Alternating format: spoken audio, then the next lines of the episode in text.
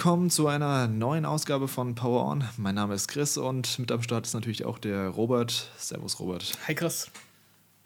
Ich kann es eigentlich kaum glauben, dass wir das Thema jetzt schon behandeln. Also es fühlt sich noch nicht so an, als wäre es als Zeit dafür.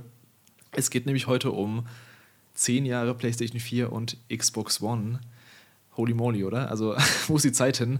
Ich finde, es fühlt sich nicht wirklich an wie 10 Jahre, aber wenn ich mir so ein paar Notizen von mir anschaue, was seitdem passiert ist, welche Games seitdem erschienen sind, dann passt es dann doch irgendwo wieder. Mhm. Oder wie geht's dir da? Ja, geht mir ganz genauso. Ich glaube, das hängt auch damit zusammen, dass einfach die Übergänge zwischen den Generationen auch fließender werden, dass man nicht mehr diesen klaren Cut hat und dadurch, äh, mhm. weiß ich nicht, da verschwimmen die Jahre so ineinander, aber auf jeden Fall krass, dass es schon zehn Jahre her ist, seit wir ja die PS4 bzw. Xbox One gekauft haben. Ja, das ist schon krass einfach.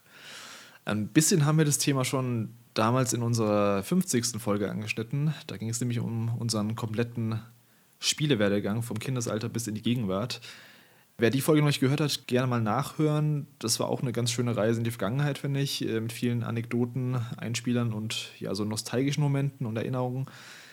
Aber heute nehmen wir uns einen Teil davon raus, wie gesagt, die PS4 und Xbox One-Generation und sprechen mal im Detail darüber wie wir das fanden vom Launch ähm, der Konsolen selbst bis zur Ablösung durch den Launch der PS5 und Xbox Series dann.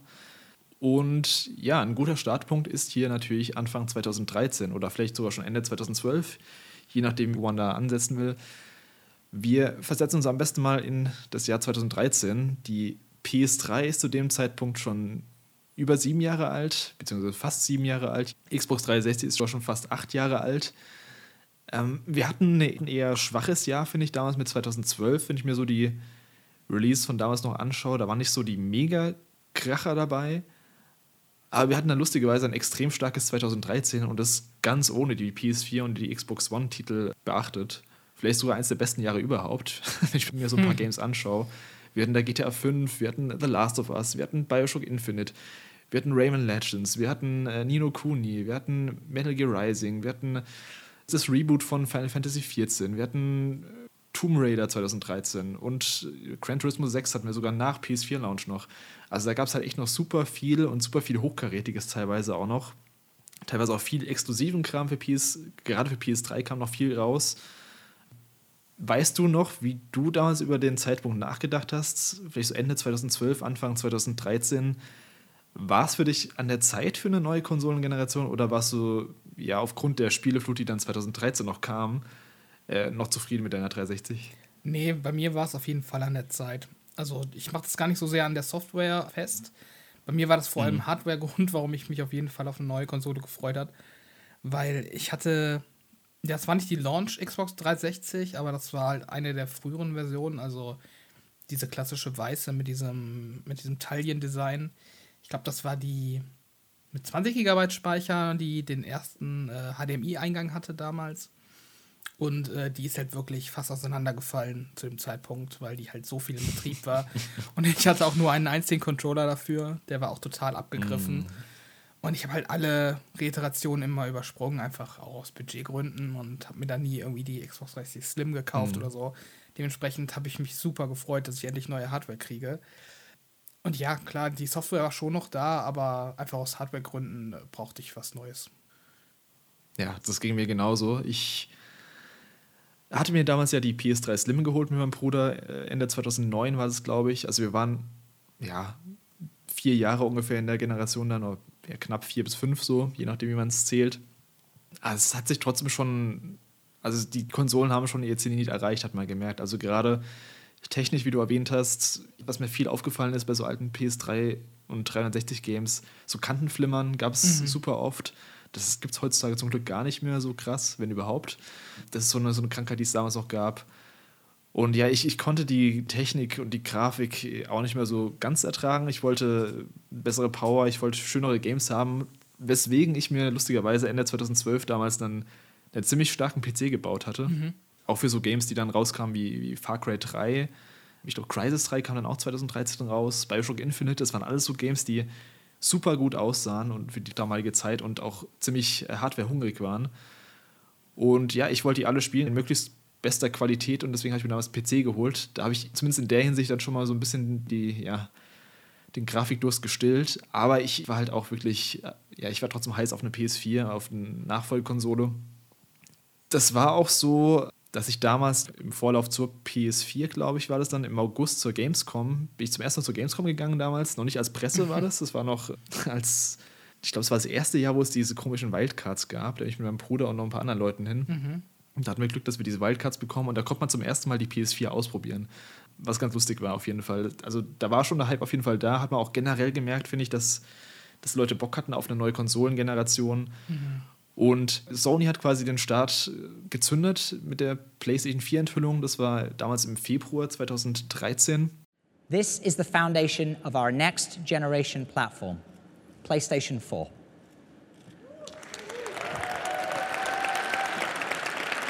Thank you. Ich weiß gar nicht, ob du dich noch so krass daran erinnern kannst, wie das ganze Showcase aufgezogen wurde oder was da vorgestellt wurde, aber wie waren so deine Eindrücke von der PS4 damals? Hast du es überhaupt so als, äh, ja, so aus dem Xbox 360-Lager quasi, hast du es verfolgt und äh, wie fandest du es? Mhm. Ja, verfolgt habe ich es auf jeden Fall. Einfach weil, ja, mich damals schon eigentlich alle Konsolen irgendwo interessiert haben, aber es war damals, also als die PS4 angekündigt wurde, für mich nicht so eine wirkliche Option. Also ich habe da gar nicht drüber nachgedacht, mhm. dass ich mir eine PS4 hole, weil ich halt so fest in diesem Xbox-System drin war und drin bin auch bis heute. Ich hatte keine PS3 und äh, ich bin da einfach auch davon ausgegangen, dass ich mir auf jeden Fall den Nachfolger der 360 holen werde und nicht den Nachfolger der PS3.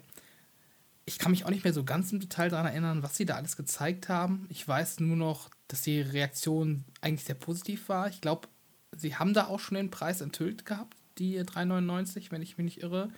Der Preis war zur E3 dann ein paar Monate Ach, später. Der war jetzt zur E3. Ah, ich, okay, das war ein paar Monate später, aber ich weiß auf jeden Fall, als der Preis enthüllt wurde, dass der auch sehr positiv aufgefasst wurde.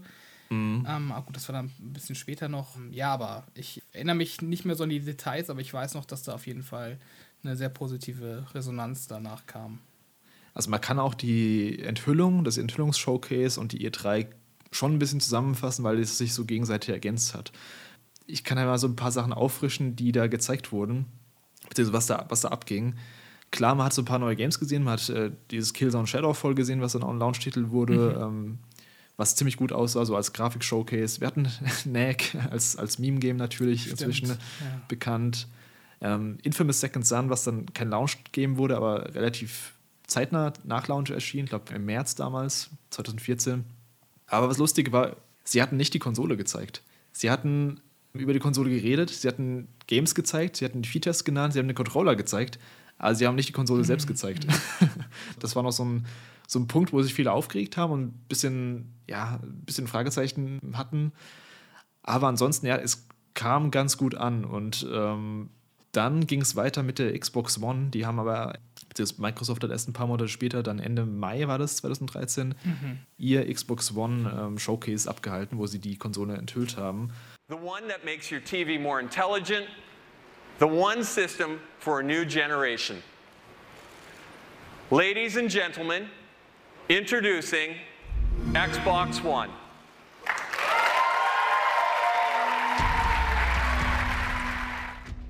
Und äh, ja, wie hast du das als Xbox, bzw. als damaliger Xbox-Fan empfunden? Oh ja. War halt schon irgendwie äh, eine komische Zeit natürlich. Also ich weiß noch, dass sie da, ich glaube, das haben sie auf dem Campus gemacht von Microsoft in Seattle. Da hatten sie so ein weißes Zelt aufgestellt, das weiß ich noch. Da dachte ich schon, mhm. das ist irgendwie ein bisschen strange. Also so eine was ist das denn für eine Konsolenenthüllung, das in so einem, in so einem Zelt zu machen? Ich glaube, allein das ist sowas, was sie heutzutage nicht mehr machen würden, weil da haben sie ja mittlerweile auch in LA dieses äh, Microsoft Theater, wo auch immer die Jeff Keighley Show stattfindet und ich glaube auch die, die äh, Pressekonferenz von Xbox, also ganz strange damals schon. Mhm. Und ähm, ja, dann, dann war das halt alles sehr corporate-mäßig, stocksteif. Das war ja diese diese altbekannte TV, TV, TV, Sports, Sports, Sports Geschichte. Ja. ähm, ich meine, ich muss aber dazu sagen, ich fand es damals immer schon so ein bisschen unfair, weil, wenn ich mich nicht komplett irre, haben sie damals auch schon gesagt, wir sprechen heute über die Hardware an sich und besprechen die Games dann zur E3. Und ich glaube auch tatsächlich, dass diese, dieser Fokus in der Präsentation dass das eigentlich gar nicht so das Problem war. Ich glaube, wenn sie nicht diese Geschichte ähm, gehabt hätten, von wegen äh, Always Online-Zwang und so.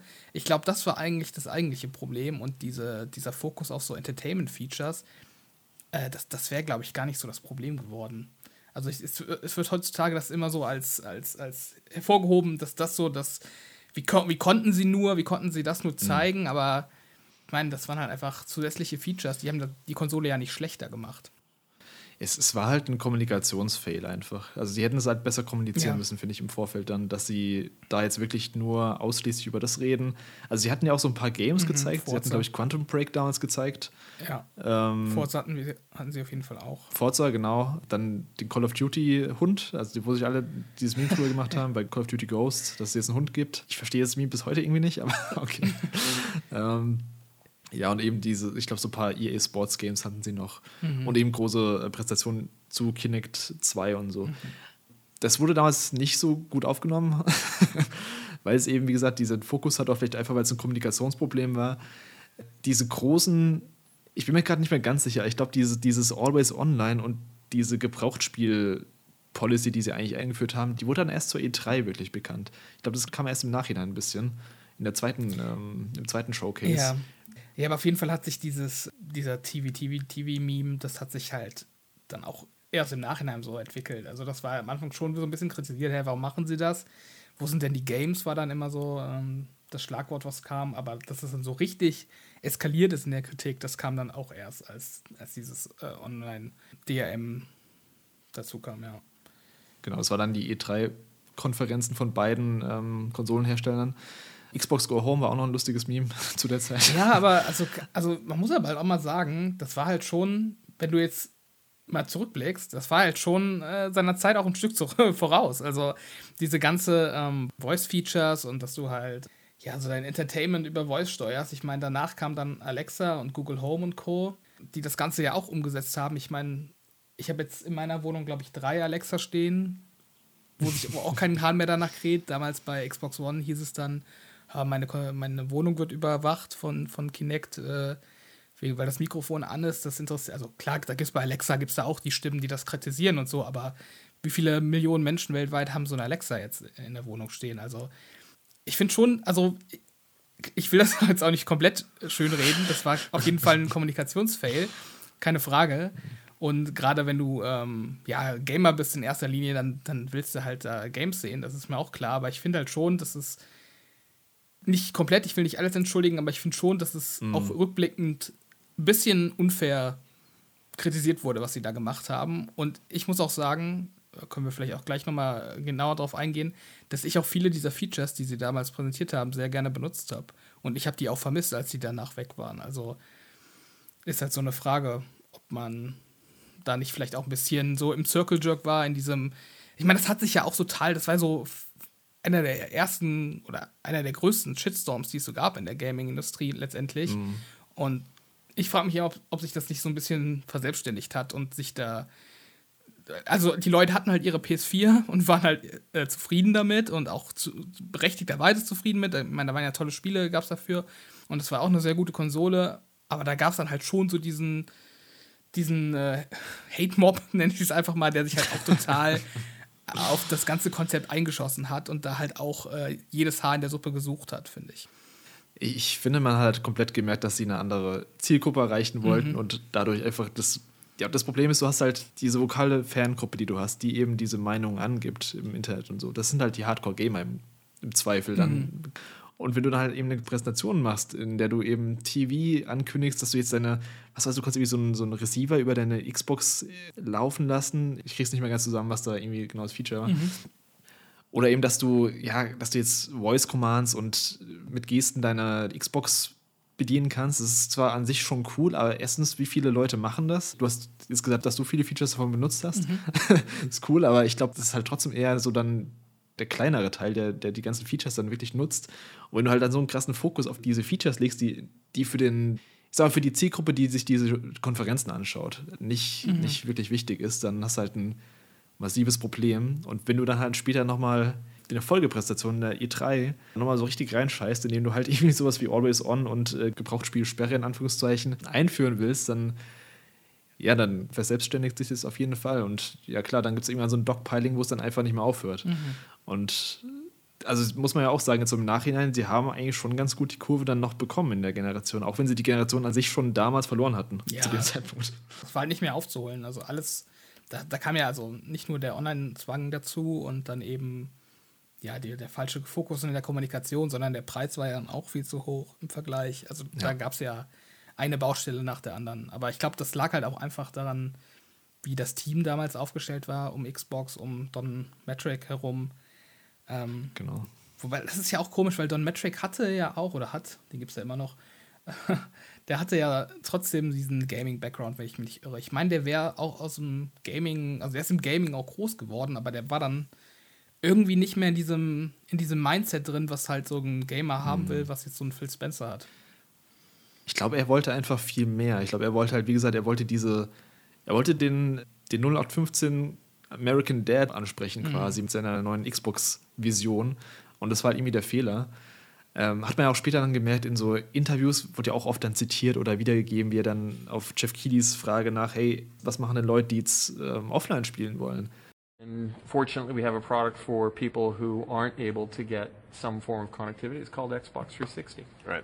So stick with 360. That's your message. If you don't, well, don't like it, if if you have zero access yeah. to the internet, that is an offline device. I yep. mean, seriously, when I read the blogs and thought about who's really the most impacted. There was a person who said, "Hey, I'm on a nuclear sub, right. and I don't even know what it means to be on a nuclear sub, but I've got to right. imagine that it's not easy to get an internet connection." Hat er gemeint, ja, für die gibt es die Xbox 360. Ja. das ist halt so eine Aussage. Das sind halt auch so Sachen, also da muss man sich auch wirklich fragen, was die sich da so kommunikativ bei gedacht haben, weil ich meine, so eine Strategie zu verfolgen ist ja das eine und sicherlich äh, ähm, gibt es dafür auch legitime Gründe, warum das auch eine gute Idee ist. Also ich, wie gesagt, mhm. meiner Meinung nach ähm, schon ein bisschen deiner Zeit voraus. Ach, wenn du sowas wie Kindle Fire dir heutzutage anguckst von Amazon, das ist ja im Endeffekt, also es ist nicht das gleiche, aber du hast dann auch diesen USB-Stick in deinem Fernseher und kannst dann über Voice dein, deine Apps ansteuern. Ich meine, das ist ja im Endeffekt das, was die Xbox One machen wollte. Also es gab ja schon scheinbar einen Bedarf dafür, für so eine Art Technologie, vielleicht nicht eins zu eins das, was Xbox gemacht hat, aber so prinzipiell schon, aber du musst ja dann trotzdem damit rechnen, ähm, dass sich da eine, eine, ja, wie soll ich sagen, dass sich da eine Gegenposition formuliert, ähm, die ja. auch vokal ist ja. und dass du dann da gar nicht deine, deine Leute darauf schulst vorher, also gerade so den CEO, das ist jetzt kein CEO, aber halt den, den Sprecher quasi von der Firma, damit dem das durchgehst und da irgendwie auch diese, Szenarien, die man vor, im Vorfeld überlegst, was sagen wir denn, wenn die Leute ähm, mhm. das und das sagen. Also das, ist, das, das war so unvorbereitet, das verstehe ich halt gar nicht, dass sie sich da nicht mal im Vorfeld irgendwie was überlegt hat. Also wie kann der denn sagen, ja, dann bleibt bei unseren alten Konsolen. Das ist ja das Schlechteste, was du sagen kannst. Also. Das finde ich auch immer noch faszinierend, wenn ist nicht nur bei Xbox generell, aber bei Microsoft, sondern auch bei anderen Firmen im Games-Bereich und teilweise so ja, so Shitstorms aufkommen, wo ich mir denke, ja, das, das, das hat doch jeder einfach kommen sehen. Also jeder, der, der zwei funktionierende Gehirnzellen hat, hätte doch sehen können, dass sich da irgendwie eine, eine Gegenbewegung bilden wird, auf jeden Fall, dass man da dann zumindest gewappnet ist, dass man ja irgendwelche Antworten dafür hat. Mhm. Aber die gab es dann zumindest anscheinend nicht wirklich, beziehungsweise gab es ein krasses internes Kommunikationsproblem. Phil Spencer hat ja später in einem Interview auch mal gemeint, dass sie zu der Zeit, als die Xbox One äh, vorgestellt wurde, also zwischen Mai und der E3, die waren im Juni, da hatten sie eigentlich noch angedacht, dass sie die Konsole ohne Laufwerk ähm, rausbringen wollen, beziehungsweise hatten die Idee dafür, was sie dann nach dem E3-Station komplett gecancelt haben, direkt wieder. Aber mhm. das ist halt auch so, was man denkt, also wenn du so kurzfristig dann nochmal die Pläne umänderst, also das ist doch schon heftig einfach. Ja, und auch wenn man sich überlegt, dass äh, die PS4-Ankündigung, hast du gesagt, war im Februar und ähm, mhm. dann hast du im Mai, also echt noch ein paar Monate später, erst die Xbox-Ankündigung. Also es ist ja auch nicht so, dass sie jetzt irgendwie vorgelegt haben und dann hat Sony sie übertrumpft, sondern sie hatten ja auch die Chance, sich zu überlegen, wie reagieren wir auf das, was Sony gemacht hat. Aber das war ja irgendwie gar nicht in deren Köpfen. Also ganz, ganz komisch fand ich das. Aber ja, ja. ich, ich meine, ich hatte dann trotzdem so ein Grundvertrauen darin, weil ich war halt sehr zufrieden mit meiner Xbox 360. Und ähm, fand ja, wie gesagt, auch diese Präsentation gar nicht so schlecht. Klar, ich hätte mir damals auch gewünscht, dass mehr Games gezeigt werden, aber ich dachte mir dann, Ja, gut, ich, ich fand es jetzt nicht so schlimm, wie das Internet das macht. Ich warte einfach mal so die E3 ab und guck mal, was da kommt. Ähm, ich bin da eigentlich noch relativ tiefenentspannt da rausgegangen und habe mir eher so gedacht, so ich verstehe jetzt ehrlich gesagt nicht, warum da jetzt alle Leute sich so drauf einschießen, weil ich fand, das sah eigentlich alles ganz cool aus, so von den Features. Ich war auch immer schon jemand, der ganz gerne so alle möglichen Features von so einer Konsole nutzt und auch äh, viel nutzt und ausnutzt und äh, dementsprechend dachte ich mir, ja, ich warte mal mhm. die nächsten Monate ab, ich muss sie ja noch nicht kaufen. Also das war so meine Einstellung. Dann kam die E3 2013, wo viele sagen, das war so der Moment, wo dann Sony die Generation gewonnen hatte. Mhm weil jeder, der die drei als verfolgt hat, jedes Jahr, der kannte die Pressekonferenztermine, dass Microsoft hat meist immer Sonntagabends den Termin gehabt und Sony dann, ich glaube, von, von der Nacht auf Montag auf Dienstag ihre Konferenz. Und ähm, das war dann ein Zeitpunkt, wo dann der Preis und ja quasi die Launch-Details für die Konsolen bekannt gegeben werden sollen. Und ja, und Xbox hat vorgelegt. Und sie hatten erstmal angekündigt, okay, Xbox One, der Preis 499 Euro. Kinect 2.0 ist dabei als, ähm, ja, als Zwangsbundle im Endeffekt. Du konntest die Konsole nicht ohne Kinect kaufen, was dann wahrscheinlich auch den Preis so hochgepusht hat. Sie hatten den Online-Zwang ähm, angekündigt für Xbox One, also was genau bedeutet, sie hatten gesagt, Spieler müssen sich alle 24 Stunden mit dem Internet verbinden, sonst verweigert die Xbox quasi den Zugriff auf die Bibliothek. Ja, und sie hatten gemeint, dass man, also sie wollten das war auch ganz seltsam kommuniziert mit diesem Gebrauchtspiele-Konzept, was sie hatten. Sie wollten eine Gebühr, glaube ich, dann verlangen von Leuten, die Gebrauchtspiele in die Konsole legen, dass man quasi doppelt dann bezahlt, dass man eben nochmal abkassiert für die Leute, die eben die Gebrauchtspiele nicht über ja, eben Gebrauchtspiele gekauft haben, weil wer es gebraucht kauft, gibt ja im Endeffekt Microsoft und den Publishern kein Geld dafür. Mhm. Ja, und das war so der ähm, Status quo dann von Xbox. Mhm. Äh, du sagst, das Konzept mit den Gebrauchsspielen, das war kompliziert. Ich würde behaupten, die hatten gar kein Konzept. Also, ja. das ist halt auch so was, wo ich das Gefühl hatte, die haben da überhaupt nicht mal die Szenarien durchgespielt, welche Rückfragen da kommen werden, äh, welche Kritik da unweigerlich kommen wird. Also, das war total unvorbereitet im Endeffekt. Die sind ja auch ständig zurückgerudert und sind dann äh, mit neuen Ideen vorangekommen wo man sich immer dachte, habt ihr euch das jetzt gestern überlegt? Also, ihr habt doch vorgestern noch was ganz ja. anderes gesagt. Das war total, total strange von, von Anfang bis Ende. Ähm, also, dass sie sich da überhaupt nicht im Vorfeld mal überlegt haben, wie das letztendlich ablaufen soll. Wenn sie da schon so einen radikalen Schritt gehen, ist einfach unvorstellbar. Und ich glaube, das ist echt auch so eine. Also, das ist einfach unprofessionell. Also, man kann es ja wirklich nicht anders sagen. Ich glaube auch nicht, dass das denen heute mhm. nochmal passieren würde in der Form. Ich glaube, da ist da auch irgendwie die, die Xbox-Sparte bei Microsoft deutlich besser aufgestellt heutzutage, aber damals war das halt schon eigentlich äh, unverzeihlich, dass man da keine klare Strategie formuliert hat in irgendeiner Form.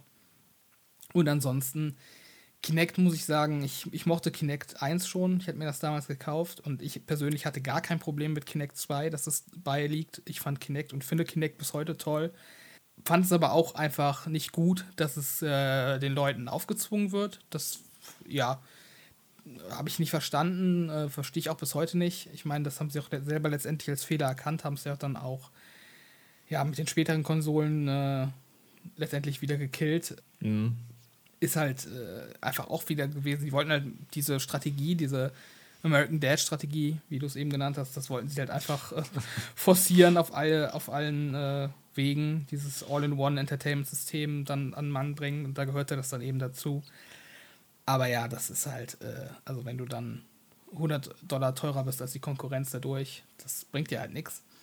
Muss man einfach mal so sehen. Mhm. Ansonsten muss ich sagen, ich fand eigentlich die Games, die da gezeigt wurden, fand ich cool. Also ich fand Killer Instinct cool, ich fand sowas wie Rise Son of Rome cool. Äh, also mit den Games, da hatte ich jetzt ehrlich gesagt nicht so das Problem das war dann eigentlich alles andere, was, was quasi Xbox-Chancen ähm, in der Generation gekillt hat. Und äh, ja, das muss man halt auch einfach so sagen, die Chancen wurden gekillt und das äh, gründlich. Ja, bei den Games war ich eigentlich auch nicht unzufrieden, was sie da gezeigt hatten. Ich wurde damals schon Scalebound angekündigt oder war es ein Jahr später? Es könnte ein Jahr später gewesen glaub, sein. also sie hatten da schon, ja genau. Ich glaube, sie, also sie hatten da schon einiges an, an Games, an Titeln, die sie angekündigt hatten. Wie gesagt, Quantum Break sah halt auch cool aus einfach. Mhm. Aber da haben sie halt was vorgelegt und äh, da haben sie halt Sony einfach die komplette Steilvorlage gegeben, die dann eben ja so knapp zwei Tage später, eineinhalb Tage später, dann dementsprechend reagiert haben. We're equally focused on delivering what gamers want most, without imposing restrictions or devaluing their PS4 purchases. For instance, PlayStation 4 won't impose any new restrictions on the use of PS4 gamers.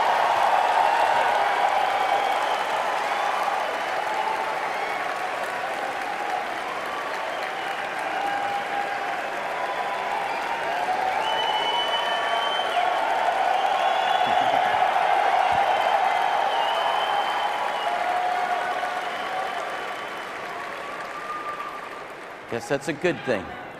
Und äh, sie haben auch dementsprechend reagiert, indem sie halt auch wirklich, also da gibt es ja dieses virale Video von Shuei Yoshida und Adam Boyle, die dann quasi sagen, wie man auf PlayStation 4 seine Games äh, verleiht.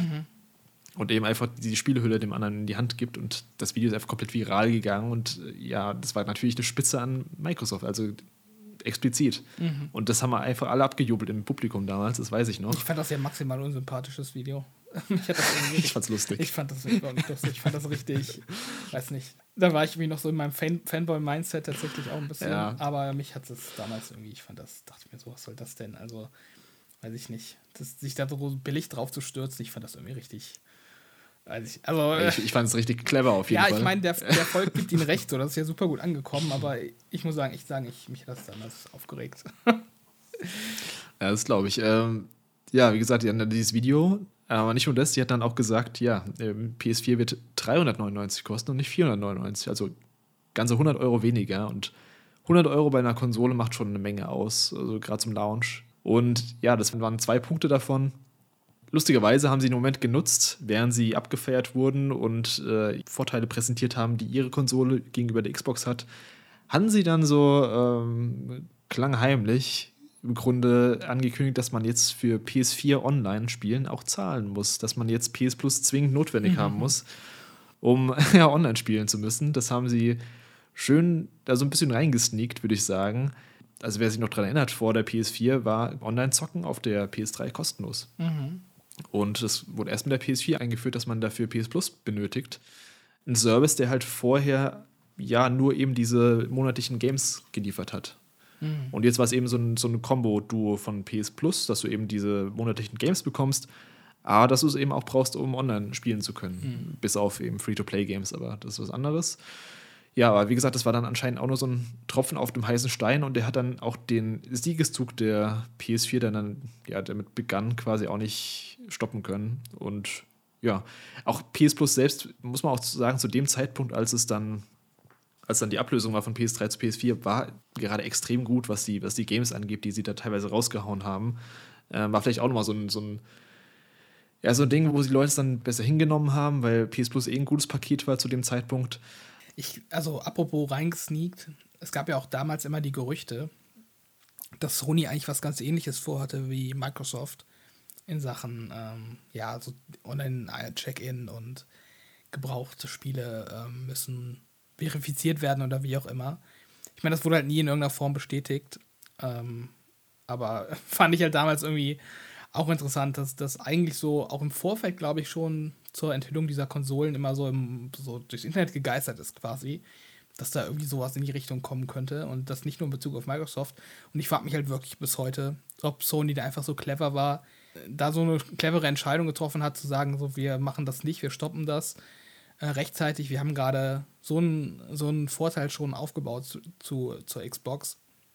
Wenn wir das jetzt noch canceln, dann ist es komplett vorbei. Oder ja, oder ob, das, ob dieses Gerücht halt von, von, von Anfang an äh, nicht stimmt. Also, dass Sony das nie vorhatte. Aber ich fand, das war immer so ein Gedanke, der sich mir auch gestellt hat, ob Microsoft da wirklich so komplett vorgeprescht ist und das so ohne Rücksicht auf Verluste gemacht hat oder ob die selber auch damit gerechnet haben, dass äh, Sony was ähnliches vorhat. Weil, also das ist auch sowas, was ich mich generell immer frage, ob die, also ob es da keinen Flurfunk gibt, sozusagen zwischen Xbox und, und PlayStation, also im Vorfeld. Ich meine, die, die Konsolen haben ja immer relativ ähnliche Specs auch, weil natürlich auch die Chiphersteller und so weiter für beide arbeiten.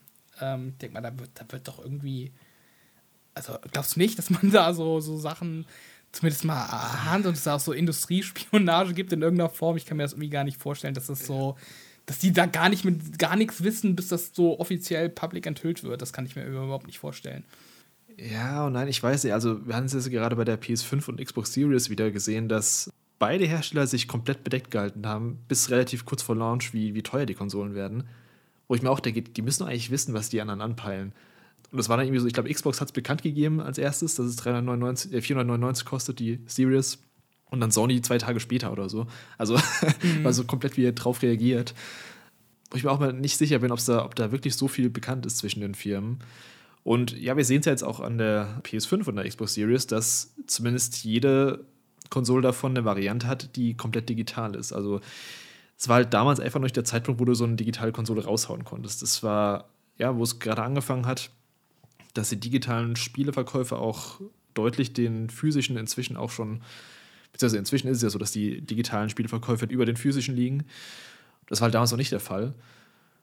Und ja, ich glaube, sie haben es dann einfach gesehen. Keine Ahnung, ob sie es jemals wirklich ernsthaft ja, in Erwägung gezogen haben, wird man wahrscheinlich auch nie wirklich erfahren. Aber sie haben auf jeden Fall den richtigen Schritt, beziehungsweise die richtige Entscheidung getroffen, das nicht zu machen, wenn's, wenn sie es überhaupt irgendwann mal ernsthaft geplant hatten. Mhm. Ja. I say it's time we focus on what really matters. The games. With PlayStation 3, we are taking it to the next level. I have a dream. I have a dream. I have a dream. Future is almost here. I love gaming. And I know you love it too. Love it, love it too. Love it I love walk-off homers, headshot, headshot. And I know you love it too. This is what we live for. This is what we live for push the limits, go to the next level. This is a truly incredible thing. It's a system to be praised. Because every gamer is a true gamer. Everyone, everyone. Motion gamer, setting gamer. Every gamer is a true gamer. We all serve one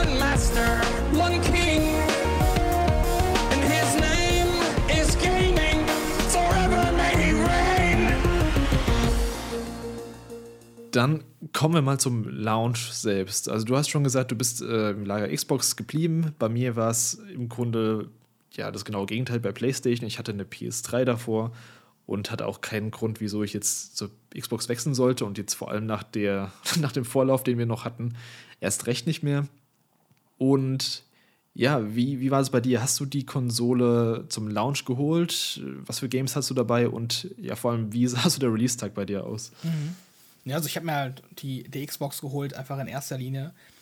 Also das muss ich vielleicht nochmal kurz anschließen äh, an die, an die, äh, an das, was wir jetzt gerade besprochen haben. Einfach, äh, klar, ich war da auch verunsichert letztendlich, weil ich mir auch dachte, okay, mhm. das ist alles irgendwie ein bisschen strange und das ist jetzt so eine negative Stimmung gegen Xbox. Wie sieht die Zukunft aus? Kriege ich überhaupt noch meine Spiele oder nicht? Aber letztendlich habe ich mir halt gedacht, okay, ich will halt trotzdem das nächste Gears spielen, ich will halt trotzdem das nächste Halo spielen. Und die kann ich halt nur auf meiner, mhm. auf meiner Xbox spielen. Von daher war das für mich einfach der ausschlaggebende Grund, dass ich halt ja meine Franchise weiterspielen kann, die ich mag. Dementsprechend wurde es dann die Xbox. Und ich hatte die dann auch zum Launch gekauft und äh, habe die vorbestellt äh, in Köln und war dann morgens am Launchtag vor Ort, um die Vorbestellung abzuholen. Ich weiß noch, mhm. dass ich dann da vorm, ich glaube, das war, war das ein Kaufhof. Ich meine, das wäre ein Kaufhof gewesen. Auf jeden Fall standen da noch so sechs, sieben, acht andere Leute tatsächlich, äh, die, die genauso, äh, ja, ich will es nicht verblendet waren, nennen, aber die auf jeden Fall auch bereit waren, trotz allem sich eine Xbox zu holen. Und ähm, mhm.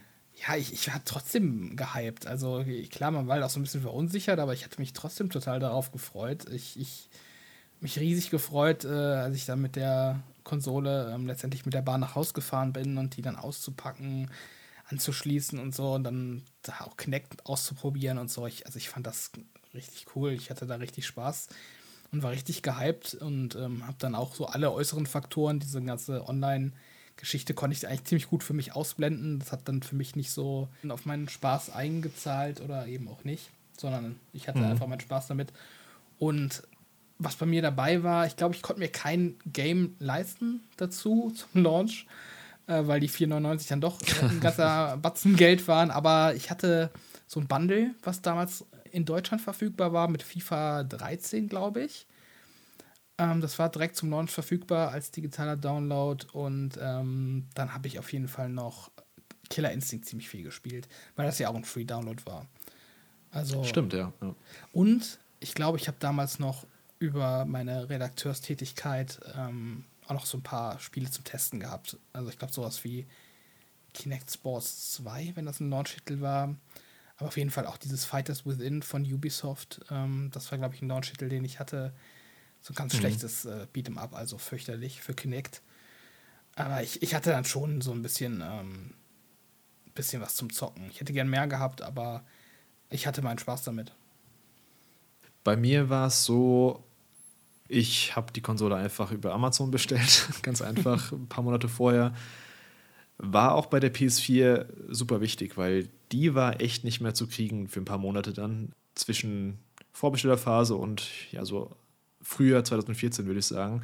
Vielleicht lag es auch an der Pandemie jetzt, dass man nicht so diese krassen Bilder hatte, aber bei der PS4 war es damals halt echt so, dass da teilweise auch so Videos rumgingen von, von so deutschen Mediamärkten, wo die Leute dann reinstürmen und zu, zu den PS4s rennen und sich gegenseitig so umrennen. Also das war richtig heftig damals, wenn du dich daran erinnern kannst, wie die Leute ausgerastet sind. Da war ich ganz froh, dass ich einfach meine Bestellung per Amazon bekommen habe am Release-Tag. Lustigerweise, ich habe gleichzeitig noch ein zweites äh, Bundle bestellt, ein zweites PS4-Bundle, nämlich äh, das Killzone-Bundle, was dann aber erst ein paar Wochen später kam. Das habe ich mir nämlich geholt, weil dann, da war ein zweiter Controller dabei, da war Killzone Shadowfall dabei und da war die PS4-Kamera dabei, die dann mhm. später für PSVR noch nützlich werden ja, sollte. Vollausstattung. Und das Bundle hat nur 100 Euro mehr gekostet, was echt ein guter Preis war, also Controller, Spiel und Kamera. Habe ich dann also so gemacht, also dann kam dann irgendwann das zweite Bundle an. Ich habe quasi die Konsole im Bundle dann, die noch neu war, habe ich dann wieder verkauft was ein guter Deal war für mich zu der Zeit, weil ich, das war auch so zwischen Ende Schulzeit und Anfang Studium, da hatte ich auch nicht so viel Geld. Und was für Games ich mir damals gekauft hatte, das war, wie gesagt, Killzone hatte ich eben, wie gesagt, in dem Bundle dabei. Ähm, dann hatte ich noch so eine 3 für 2 Aktion, glaube ich, bei Amazon ähm, wahrgenommen, wo da ein Neck drin war. so als eins der wenigen PS4 exklusiven Games. Ich bin richtig neidisch. Du hast so viel, so viel Stuff hast du. Ja. ähm, Neck, genau. Das, also Neck war okay, finde ich. Es wird auch mal so ein bisschen krasser schlecht gemacht, als es eigentlich ist. Es war in Ordnung. Das war halt sehr barebones vom Move-Repertoire und ziemlich straightforward von dem, vom Levelaufbau. Aber das war jetzt, also es war jetzt nicht so, das war jetzt kein scheiß Game. Das war okay. Es war überraschend knackig hart. Aber ähm, ja, also man muss es nicht gespielt haben, aber es war jetzt auch nicht so scheiße, wie es oft gemacht wird, finde ich. Ja, ich glaube, das kommt aber auch daher, weil der Mark Cerny von Sony, der hat das damals auch so angepriesen im Vorfeld. So von wegen, äh, Next Gen mit seinen, mit seinen äh, Partikeleffekten oder was auch immer das war. Und dann war es genau. halt so ein mittelmäßiger Brawler, Jumper. Also ich glaube, das äh, ist auch so ein bisschen selbstverschuldet, dass das äh, so, so ein Meme geworden ist. Es war halt auch das erste Game, was sie damals gezeigt hatten, was halt mhm. auch irgendwie komisch war. Also eben, weil es wahrscheinlich von Mark Cerny ähm, directed war, glaube ich. Ja, es sollte eben so diese, diese Gewalt von Pixeln auf dem Bildschirm zeigen, wenn Nack sich da irgendwie in viele verschiedene Teile zerbröselt hat und so sah auch ganz okay aus, lief lustigerweise nicht so gut, also hat teilweise ein paar Performance-Probleme gehabt. Und welches Game diesen Pixel-Bombast viel besser hinbekommen hat, ist nämlich äh, Resogun. Das kam nämlich damals zu PS4 Launch auch in PS mhm. Plus rein, mhm. von Hausmark. Und das ist so eine Art, ja, Shoot 'em up. Du bist da in so einer, ja, du fliegst quasi in so einer 2D-Ebene um so ein rundes Stadtdiorama rum und von beiden Seiten kommen eben Raumschiffe, die dich angreifen und du musst eben solche Menschen ähm, zwischendurch retten. Arcade pur. Und das, was Hausmark dann auch später, beziehungsweise die ganze Generation über berühmt gemacht hat, eben ihre Shoot'em-Ups und das, das, Spiel war echt super gut. Also es hat mir echt mhm. Spaß gemacht. Ich war richtig schlecht drin, aber es war echt cool. Dieses Partikelspratzen sah echt gut aus damals auch. Also ich glaube, es sieht heute auch noch gut aus. Ja, und das, das war ein echt ein cooles Ding, vor allem weil es eben PS Plus drin war dann. Mhm wenn man es eh hatte. Ja, daran erinnere ich mich auch noch gut. Ich fand auch mal, dass das äh, richtig cool aus, aber ich bin dann auch nie dazu gekommen, das zu spielen oder nachzuholen. Aber ja, das hat auch so ein bisschen so Geometry Wars Vibes durch diese, genau. durch diese Funken, die dann da sprühen und so. Aber ja, das habe ich auch als, als coole, coolen Titel in Erinnerung. Wie fandst du das Kill, äh, Killzone dann letztendlich, das Shadowfall? Das war halt vor allem so ein Grafik-Showcase, aber ich finde, das wird auch immer schlechter gemacht, als es eigentlich war. Ich fand es durchaus ganz cool. Ich finde es sogar, also das ist wahrscheinlich eine unpopuläre Meinung jetzt. Ich fand das besser als die, als die PS3 Killzones. Oha. Äh, ja, also mir hat es echt Spaß gemacht. Das war ja so, so ein bisschen, ja, ein bisschen offener von der Herangehensweise, die du machen konntest. Es gab so ein paar Level, die richtig frustig und scheiße waren. Da, da gab es so, glaube ich, ein, zwei, die ich echt nicht gut fand. Aber der Rest war echt cool und äh, sah halt grafisch ziemlich gut aus. Ist jetzt auch kein Game, wo ich heutzutage sagen würde, das ist ein Must-Play, aber das war ein cooler Shooter zum Start und sah halt, sah richtig gut aus, war halt echt so ein, so ein Grafik-Showcase. Mhm. Ich glaube, das war so ein bisschen parallel zu diesem Rise auf Xbox, was halt auch ein echtes Grafik-Showcase mhm. war. Hast du Rise mal gespielt? Nur ganz kurz. Also ich habe mal ganz kurz irgendwie das erste Level oder so, aber nee, nicht lang. Okay. Das habe ich halt auch ein paar Jahre später nachgeholt, als es in dem, äh, ich glaube, das war Games with Gold. Also nicht, mhm. nicht Game Pass, sondern tatsächlich auch das PS Plus Äquivalent.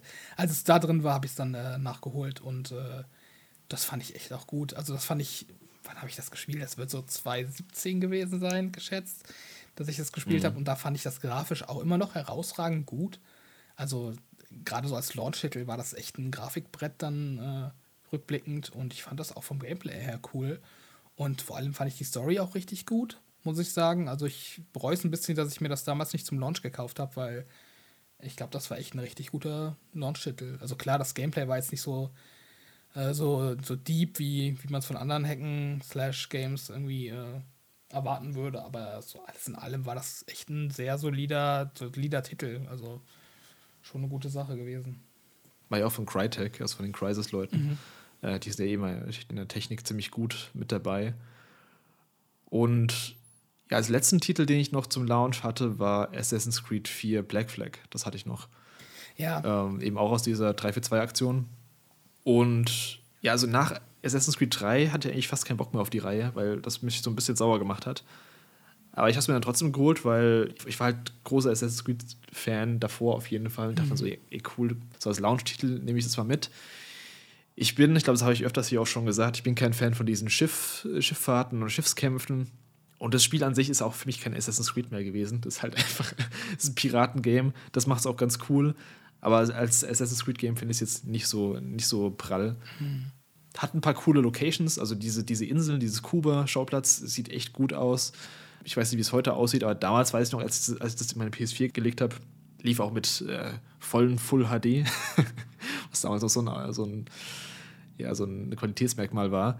Und es war gestochen scharf damals für mich auf meinem Full HD-Fernseher. Und ich dachte so, boah, cool, Next Gen ist hier. So ein bisschen Anführungszeichen. Also klar, es seien Teilen jetzt schon noch nach Last Gen aus, aber das war schon ein ganz cooles Game, auch so als Action-Adventure. Da hat man auch nicht so viel zum Launch.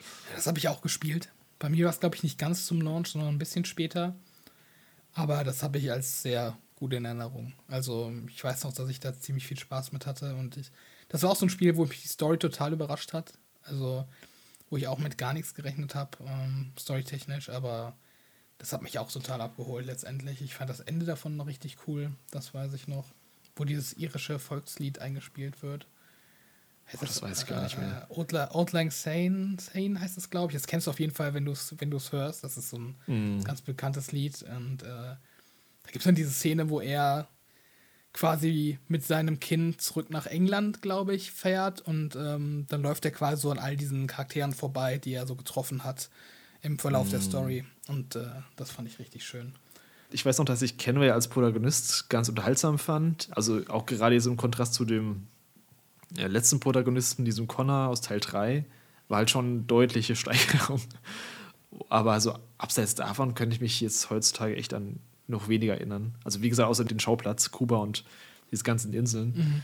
Aber es hat ja auch generell einen ganz guten Ruf, Assassin's Creed Black Flag. Ja, doch. Ich fand's cool.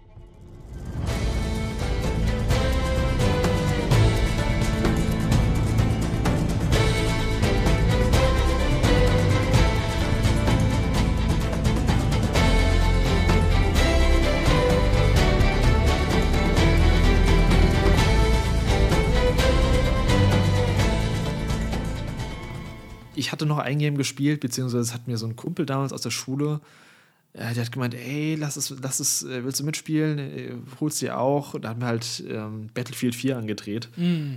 Und das habe ich, hab mit ihm ein bisschen gespielt dann. Ich war halt nie der Battlefield-Spieler. Ich war immer im Call of Duty-Lager. Mhm. Die ganze PS3-Generation vorher. Also ich hatte Battlefield 3 gespielt, aber nur die Kampagne. Und ich bin einfach nicht so der Battlefield-Multiplayer-Typ. Es war alles immer zu groß und zu unübersichtlich und äh, ja, ähm, Habe ich ein paar mit ihm dann gespielt, aber das hat mich jetzt nicht so gefesselt, dass ich da weiter groß dran geblieben wäre. Ich glaube, ich habe die Kampagne nicht mal gespielt. Nur angefangen, nur kurz. Ich habe Battlefield 4 auch gespielt, aber ich weiß nicht mehr in welchem Zeitraum. Ich habe es irgendwann gespielt. Aber ich weiß auch, dass Battlefield 4 ziemlich beliebt war und ist. Also ich glaube, das ist, gilt schon als einer der besseren Titel von denen. Aber ja, mir geht es da eigentlich ziemlich ähnlich wie dir. Also ich finde Battlefield so konzeptionell finde ich das richtig cool mit den Fahrzeugen und den großen Maps. Also ich finde das, das wirkt in meinem Kopf immer viel spaßiger, als es dann letztendlich ist, weil Ja. ich habe immer das Gefühl, Ja. man rennt über die leeren Maps. Irgendwo hockt ein Sniper 100 Kilometer entfernt und, Yep. und killt dich. Yep. Es gibt ein Battlefield, was das 100 Mal besser macht, meiner Meinung nach. Das ist äh, Battlefield 1942. Das war damals auf der 360 und PS3 ein Download-Titel. Ich glaube für 20 Euro. Und äh, der ist halt von, vom Scope her kleiner, aber dadurch halt viel fokussierter. Und ähm, den habe ich, äh, also, weiß nicht, mehrere hundert Stunden gespielt. Den fand ich richtig gut. Der hat auch, auch glaube ich, nur so drei Klassen äh, pro Fraktion, die dann auch limitiert waren in ihren Waffen, weil das ist bei mir auch immer so ein Ding tatsächlich bei Multiplayer-Shootern, dass ich es mag, wenn es wenig Möglichkeiten gibt. Deswegen mag ich auch sowas wie Gears of War oder, oder Halo im Multiplayer, weil da hast du halt ein begrenztes Set an Waffen und die sind halt immer gleich. Da gibt es dann nicht irgendwelche tausend Attachments, die dann irgendwelche Werte verändern und wo sich dann unweigerlich meiner Meinung nach eh irgendeine Meta ausbildet, die man halt spielen muss. Sondern du hast halt deine vorgefertigten Features und äh, das war da eben auch so. Aber ja, Battlefield, das weiß ich auch noch, dass das ziemlich groß war zum Anfang der Gen. Das war auch auf der Gamescom damals riesig, als EA da noch einen großen Stand hatte. Also ja. Ja, kann ich nachvollziehen auf jeden Fall, dass man möglichst wenig Optionen haben will.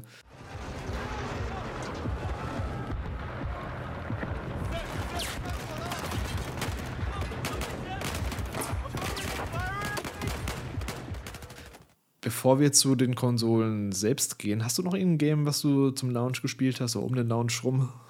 Nee, ich habe da echt lange, ähm, lange sparen müssen, um mir irgendwie was zu kaufen. Ich habe da ehrlich Ja. gesagt gar nicht mehr so richtig was in Erinnerung, was dann so das erste große Ding war, was ich gespielt habe, was dann kam. Weil ich glaube, das hat auch auf Xbox ein bisschen gedauert, bis es dann so angelaufen ist mit äh, coolen Releases. Sunset Overdrive war relativ früh, wenn ich mich nicht irre. Ich glaube, ich weiß, was es war. Ja. Dazu können wir gleich kommen. Ja. ich nenne es gleich. Dann verrat's mir gleich. Aber lass ja. vorher nochmal noch mal über die Konsolen selbst reden. ja. weil die haben auch einige Neuerungen mitgebracht. Ähm, ich kann ja mit der PS4 anfangen und die hat vor allem eben, also was mir direkt aufgefallen ist, also klar, zum Controller komme ich gleich. Also erste, was mir aufgefallen ist, sind die Ladezeiten bzw. das ganze System war viel schneller. Also gerade das Menü, der Online-Store war viel besser äh, als bei PS3. Was- Also ich weiß nicht, ob du mal im PS3-Store drin warst, ja, vor allem ja. ähm, gegen Ende, das war komplett laggy. Du hast irgendwie drei Minuten gebraucht, bis das üb- überhaupt geladen hat. Das war richtige Hölle einfach nur. Und das war auf jeden Fall schon mal so ein, oh cool, ich kann endlich meinen Online-Store von meiner Konsole ausgehen. Vorher habe ich es nämlich immer mit dem Online-Store gemacht, im Webbrowser. Und ja, das einmal. Dann, wie gesagt, der Controller, der DualShock 4, der hat ein paar wirklich coole Sachen mitgebracht, wo ich mir teilweise auch nicht mehr ganz sicher bin, ob es das nicht auch schon bei anderen Controllern gab äh, in den Generationen davor. Also wir hatten einmal den Kopfhöreranschluss am Controller selbst. Gab es das schon mal bei der Xbox davor? Hm, gute Oder Frage. kam es auch in der Generation dann? Ich glaube, das kam auch erst in der Generation. Es gab auf jeden Fall so Adapter für die 360, wo man dann ein Headset reinstecken konnte. Ob das im Controller selber war, gute Frage. Weil das war schon so ein, so ein Gamechanger für mich, dass ich jetzt wirklich den Kopfhörer, meinen Kopfhörer direkt an, die, an den Controller anschließen kann. Ich hatte teilweise früher zu PS3-Zeiten so ganz seltsame Lösungen. Da hatte ich dann so ein fünf Meter langes AUX-Kabel von meinem TV zu meinem Bett äh, verlegt und dann quasi den, den Kopfhörer da reingesteckt, dass ich vom Bett aus Wo- mit Kopfhörern zocken kann. Wo hat man die Kopfhörer reingesteckt bei der PS3? PS3 Also. gar nicht. Ich musste über den Fernseher machen. Ah, okay. Ja, krass. Ich überlege gerade. Ich glaube, ich, glaube, ich habe tatsächlich die 360 nie mit Kopfhörern verwendet. Aber es gab halt so einen ähm, eigenen Anschluss für, ja, für Headsets quasi. Also es gab ja dieses, dieses weiße Plastik-Headset für die 360 mit diesem, wo du an einem Ohr das, äh, äh, ja, den Kopfhörer hast und dann eben das äh, Mikro. Und das hast du halt am Controller in so einen eigenen Port eingesteckt. Ähm, also da konntest du jetzt auch nicht deine standardmäßig deine, deine Headsets einstecken, sondern du hast halt einfach diesen Xbox-exklusiven Anschluss. Und wie das mit, mit Kopfhörern allgemein war, das weiß ich gar nicht, weil ich es nie gemacht habe. Du hast mich gerade an, auch an was erinnert, was bei der PS4 auch mitgeliefert wurde. Und zwar Kopfhörer. Also ein Kopfhörer, ein Mini-Headset wurde Ja, mitgeliefert stimmt. für ja, ein Ohr. Ja, ja. Das war auch sowas, was. Das war aber auch so ein richtig schäbiges Ding, oder? Das ja, das so, war richtig schäbig. Ja, das war. Aber damit halt jeder irgendwas hat, wo er dann im Zweifel dann mit seinen Freunden direkt online zocken kann. Ja, das, das war halt bei der 360 damals echt so ein Ding, dass das bei der 360, glaube Mhm. ich, von Anfang an beilag, das Headset, und das echt so für Xbox Live, um, um dieses Ökosystem so zu fördern von, von Online-Gaming, äh, das war echt essentiell und das war dann auch gut, dass Sony da überhaupt was gemacht hat, aber ja, ich erinnere mich auch noch, dass dieses, das war wie so ein In-Ear-Ding, glaube ich, ne? Das, das war so ein Ja, genau. schäbiges Genau.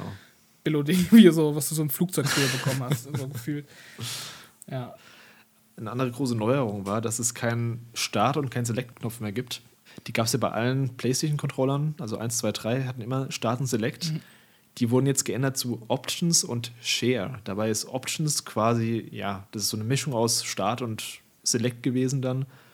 Und Share war eben dieser neue Button, mit dem du, was finde ich schon auch im Nachhinein auch ein ziemlicher Gamechanger war, dass du eben einfach auf Knopfdruck Screenshots und Videos machen konntest und dann eben auf Social Media teilen kannst. Ich meine, heutzutage ist es relativ selbstverständlich jetzt mit den neuen Konsolen. Hat ja auch, Xbox hat es ja auch und äh, ich glaube, selbst Nintendo hat es mit ihrer Switch. Also es war eine richtig coole Neuerung, weil bis zur PS3 konntest du quasi nur mit externen Game Capture Cards Screenshots oder Videos aufnehmen. Und das hat jetzt eben quasi Sony oder ich glaube Microsoft hat es dann auch gemacht oder nachgeliefert zumindest. Hat dann eben die Option einfach in die Konsole selbst reingebaut, was echt cool war und ziemlich clever war. Also gerade so, man hat ja gemerkt, dass Social Media jetzt, das war die erste Konsolengeneration, in der Social Media groß wurde, dass es dann auch wichtig war, dass man seine Sachen teilen kann. Ja, also beide Sachen bei Xbox auch vorhanden. Also der Startbutton, der wurde in Menü umbenannt und der hatte dann nicht mehr äh, Start als, als Aufdruck, sondern eben dieses Hamburger-Logo, diese drei horizontalen Striche untereinander. Und der Select-Button wurde in View, glaube ich, umbenannt offiziell und äh, hat dann auch dieses neue Logo bekommen von den zwei Rechtecken, die so an einer Ecke überlagert sind. Äh, das ist aber auch sowas, was ich finde, äh, sich überhaupt nicht durchgesetzt hat. Also so im, in der, im Sprachgebrauch, sage ich mal, unter Gamern, so ich kenne niemanden, der da View zu sagt. Da sagen alle Leute Select. Achso, die Bezeichnung, ja. Ja, das ist irgendwie sowas, was dann, ich weiß, ich habe ich auch den Sinn irgendwie nicht von verstanden. Ich meine, das macht schon Sinn, weil der Select-Button war halt schon oft so, weiß ich nicht, wenn du ein Rennspiel spielst, da hast du halt auf Select gedrückt beim Fahren und dann hast du halt irgendwie einen Rückspiegel an sich gehabt oder irgendwie sowas. Also von daher war das schon, ja, also Select, also du hast ja dann nie was ausgewählt. Der, der Name war ja auch Quatsch. Egal, will da jetzt nicht so ins Philosophieren kommen. Aber ähm, zum Game Capture, das konntest du bei der Xbox auch zum Start, aber es war halt komplizierter.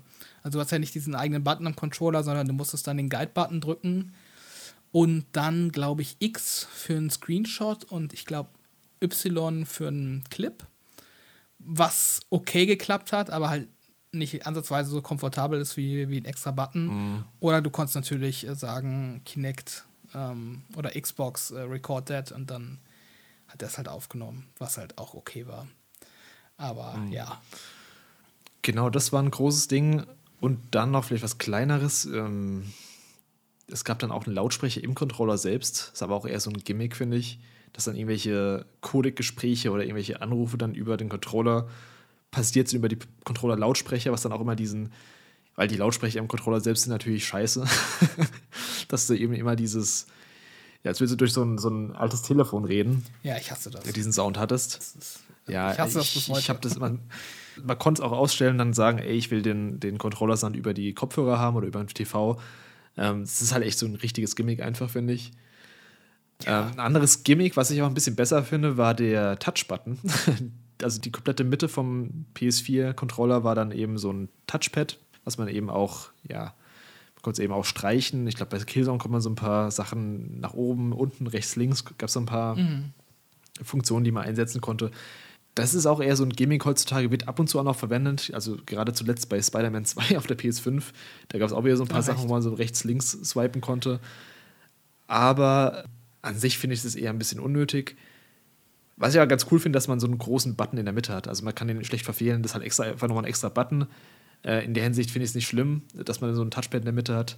Und manchmal wird es ja dann doch ganz interessant eingesetzt. Aber ja, Rückblickend hätte ich es nicht gebraucht, aber hat auch nicht wehgetan, finde ich. Ja, also ich war schon kurz davor, ähm, eine große Debatte anzumachen, als du gerade gesagt hast, du findest den Touchbutton gut, weil ich finde den auch richtig schlimm auf der PS5. ich finde, das ist so richtig unnötige Spielerei, die kein Mensch braucht.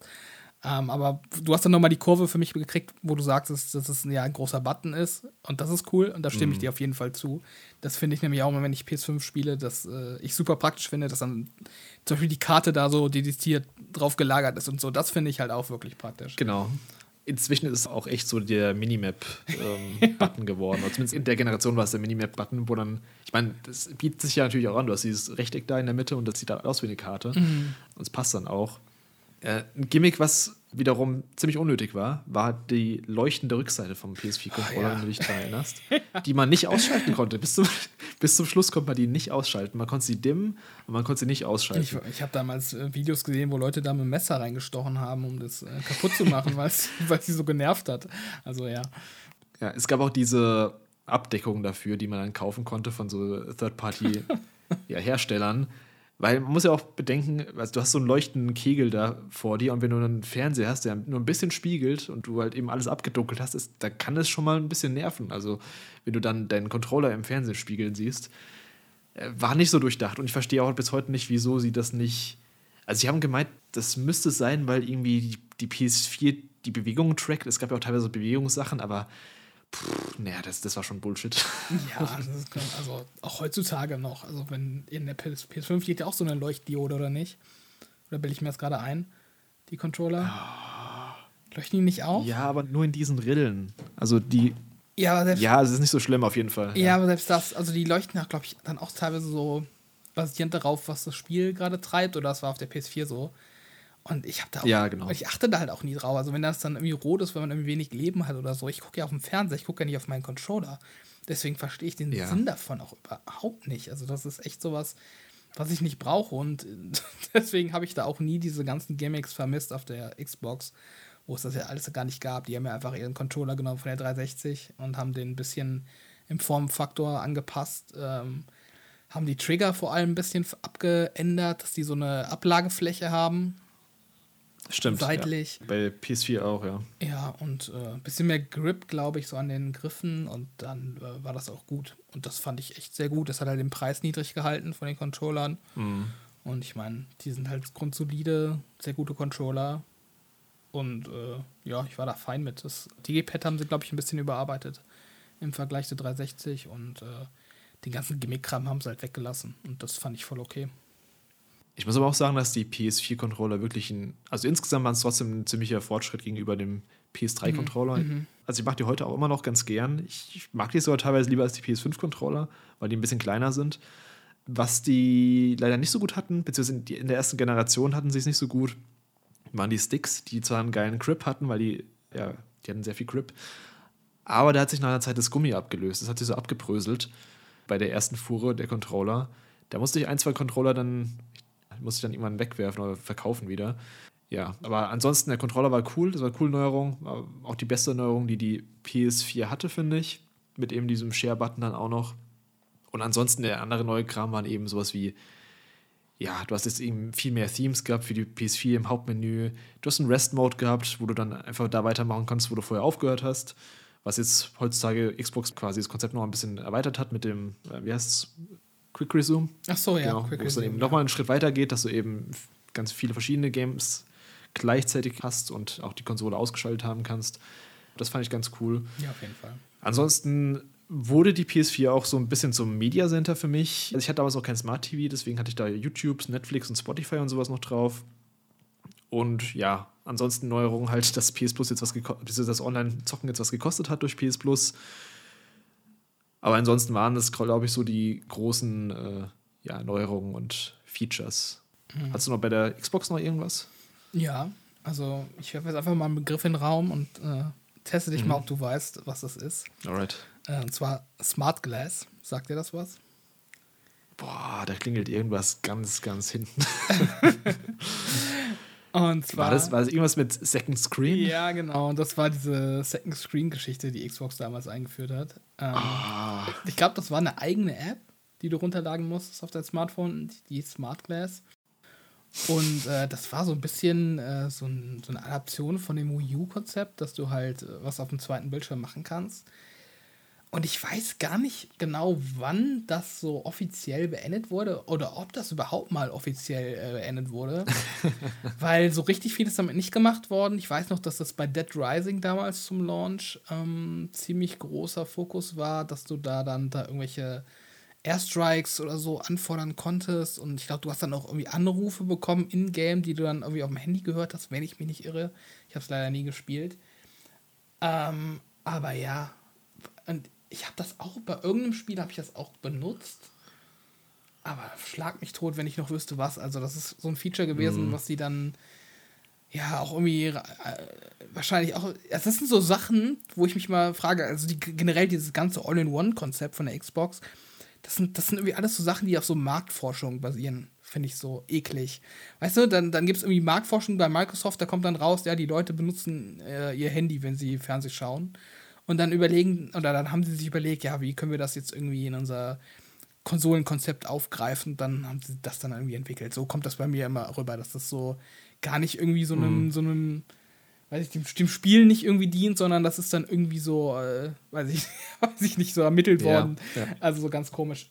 Muss man zur Verteidigung aber auch sagen von Microsoft, dass das, das werden vielleicht auch später nochmal drauf gekommen, aber ich spreche jetzt schon mal an, mhm dass das damals auch so ein, so ein komischer Trend war, dieses Second Screen Gaming. Mhm. Ich glaube, da gab es dann auch bei Destiny irgendwas, dass du irgendwas Second Screen-mäßiges machen kannst. Bei ja. Ubisoft, die hatten auch irgendeine App, die man dann für Assassin's Creed benutzt oder braucht sogar. Ich glaube, bei Black Flag war es sogar direkt am Anfang. Ja. Ähm, das war so ein ganz komischer Trend, der dann irgendwie so ein, zwei Jahre irgendwie so das heiße Thema war und dann hat keiner mehr drüber geredet. Mhm, mh. Ja, ganz komisch. Ja was ich auch noch als, es ist kein wirkliches Feature, aber für mich war das schon ein großer Vorteil im Gegensatz zur alten Konsole, war so was äh, Lautstärke angeht der Konsole. Also die Xbox One, die war ja gigantisch, die erste, mhm. aber die war halt super leise. Vor allem im Vergleich zu meiner 360, die halt wirklich abgegangen ist wie so ein Föhn. Von daher ähm, will, will, ich das nochmal positiv hervorheben und letztendlich Stimmt. auch ähm, ja. der HDMI-Eingang äh, an der Konsole, was ja auch so ein Alleinstellungsmerkmal letztendlich war von der Xbox One im Vergleich zur PS4. Also der Ausgang ganz klassisch natürlich, um deine Konsole mit dem Fernseher zu verbinden, dass du zocken kannst. Und dann der Eingang eben, um ein anderes zweites Gerät anzuschließen. Und das war ja auch so ein Ding bei der Xbox One, dass die zwei Betriebssysteme quasi hatte, die laufen. Also einmal so ein OS, was quasi ähm, nur für die Games zuständig war und dann ein zweites OS, mhm. was eben, ich glaube, auf Windows 8 basierte, ähm, mit dem du dann quasi alles andere gesteuert hast, also Apps und, äh, und eben äh, diesen HDMI-Inneneingang.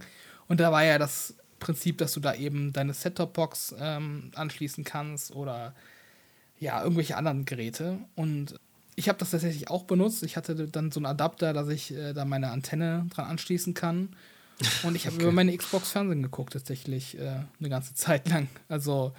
Okay. Also, ich fand das echt cool vom Konzept her, weil der Gedanke dahinter war ja, dass du Fernseh schaust, aber du bist dann immer noch in deiner Xbox-Umgebung drin. Also, mm. du hast dann immer noch, dass deine Freunde dir angezeigt werden, wenn sie online kommen, dass du äh, quasi in Partys reingehen kannst. Und du konntest dann halt auch durch diese beiden OS switchen, schnell zwischen Fernsehen oder, oder Apps und eben dem Spiel und halt auch immer hin und her switchen. Und das war echt sowas, was ich cool fand. Und dann eben auch, was ich tatsächlich auch ziemlich viel benutzt habe, das war dieses Picture-in-Picture-System, ähm, was dadurch auch ermöglicht wurde. Also, dass du zocken konntest und dann konntest du oben rechts ähm, dir quasi so ein kleines Fenster einblenden lassen, wo dann im Fernsehen was gelaufen ist. Ja, das sind echt Sachen, die habe ich relativ viel benutzt. Also, muss ich wirklich sagen. Ah, das sind ja so Features, wo man heute sagen würde, das macht ja eigentlich das, das Smart TV, oder? Also es kann ja eigentlich jeder Smart TV heutzutage. Ja. Schon. Ja, okay. Schon, ja. Aber damals war es halt echt, äh, mm. fand ich das echt cool. Und ich mochte es halt auch alles, alles so an einem Ort zu haben. Also, dass ich nicht irgendwie, weiß nicht, also das war ja auch so dieses Automatisierte, dass du, äh, der Fernseher ist angegangen, wenn du die Xbox angemacht hast. Das, das gab es bei der 360 nicht. Mm. Äh, der hat automatisch dann den Channel gewechselt. Du musstest dann nicht, oh, jetzt will ich irgendwie einen Film gucken, jetzt muss ich irgendwie, weiß ich nicht, das eine Gerät ausmachen, das andere Gerät anmachen. Und das war halt alles so komfortabel an einem Fleck. Und das habe ich dann schon zu schätzen gelernt. Und das ist natürlich heutzutage auch Standard, dass du theoretisch alles über ein Gerät machen kannst. Aber damals war das halt echt schon nochmal was, was ich so noch nicht kannte. Ich glaube, Microsoft hätte gerne ein Smart TV gemacht damals. Mit eingebauter Konsole irgendwie. Ja. Das sind alles so Features, die, die ganz cool sind, so, also wenn man sie im TV hat, aber heutzutage halt echt Standard sind. Ähm, ich wollte auch früher immer dieses, äh, ich glaube, Kinect gab es irgendwann mal für, für PC und ich wollte immer diese Gestensteuerung mal ausprobieren, weil ich es eigentlich ganz cool fand. Hast du das mal ausprobiert an der Xbox oder benutzt? Ja, ich habe das sogar ziemlich viel benutzt, ja. Also äh, einfach ähm, nicht unbedingt, weil man es machen musste oder weil es irgendwie komfortabler war, als einen Controller zu nehmen, sondern weil ich es halt konnte. und ich das halt auch einfach cool Mm, okay. fand. Okay. Ähm, ja, gut. tatsächlich einfach, weil ich es irgendwie witzig fand, ähm, Hm. Sachen mit den Händen zu steuern. Das, weiß nicht, das hatte so einen Sci-Fi-Vibe für mich und äh, deswegen hat mir das halt Spaß gemacht. Aber ob das jetzt irgendwie effizienter war als äh, klassische Lösungen, war es wahrscheinlich nicht. Ähm, aber ja, ist ein guter äh, Party-Gag, kann man sagen. Also, es ist halt schon äh, Ja, ja. ganz, ganz cool gewesen. Aber ja, Kinect, ähm, ich meine, das hat ja danach noch so ein zweites Leben bekommen. Letztendlich äh, durch so Non-Gaming-Anwendungen, äh, wo das dann immer wieder so zum Einsatz kam, ähm, bei so Forschung, zu Forschungszwecken. Und ich glaube, Kinect Genau. als Hardware an sich, das war ja auch ziemlich innovativ. Also diese Infrarotkamera kombiniert mit irgendwie, was war das andere? Ja, eine normale Kamera und ich glaube dann noch so eine Night Vision Kamera. Also das ist ja echt so eine Technologie gewesen, wo Microsoft wirklich ziemlich viel rein investiert hat und was glaube ich auch. Also man redet dann immer so über diese 100 Euro Preisunterschied. Ich glaube, Microsoft hat da ordentlich Verlust mitgemacht. Also ich glaube, die hätten da eigentlich viel mehr für nehmen müssen tatsächlich noch. Ich habe das irgendwann mal aufgeschnappt, dass diese Kinect-Technologie damals richtig teuer war und ja. Also es ist ein bisschen schade, dass das so, so verloren gegangen ist letztendlich, aber ich meine, es hat ja jetzt auch so ein bisschen so ein zweites Leben bekommen durch so ähm, AR-Geschichten, also AR-Headsets, die benutzen ja auch so eine Gestensteuerung.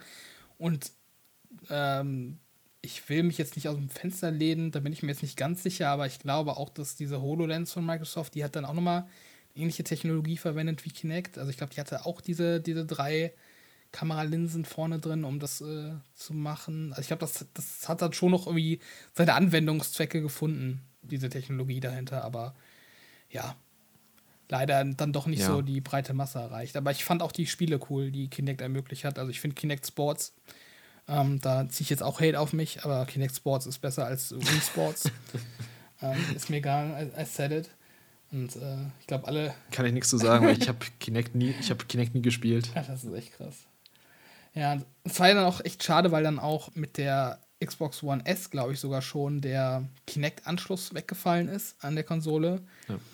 Und bei der Xbox One S weiß ich noch, da konntest du dir so ein, ähm, ja, so einen Adapter bestellen, glaube ich, sogar kostenlos über Microsoft eine Zeit lang, wenn ich mich nicht ganz irre, wo du dann äh, ja, diesen Adapter in den USB-Port gesteckt hast und dann konntest du deinen Kinect weiterverwenden.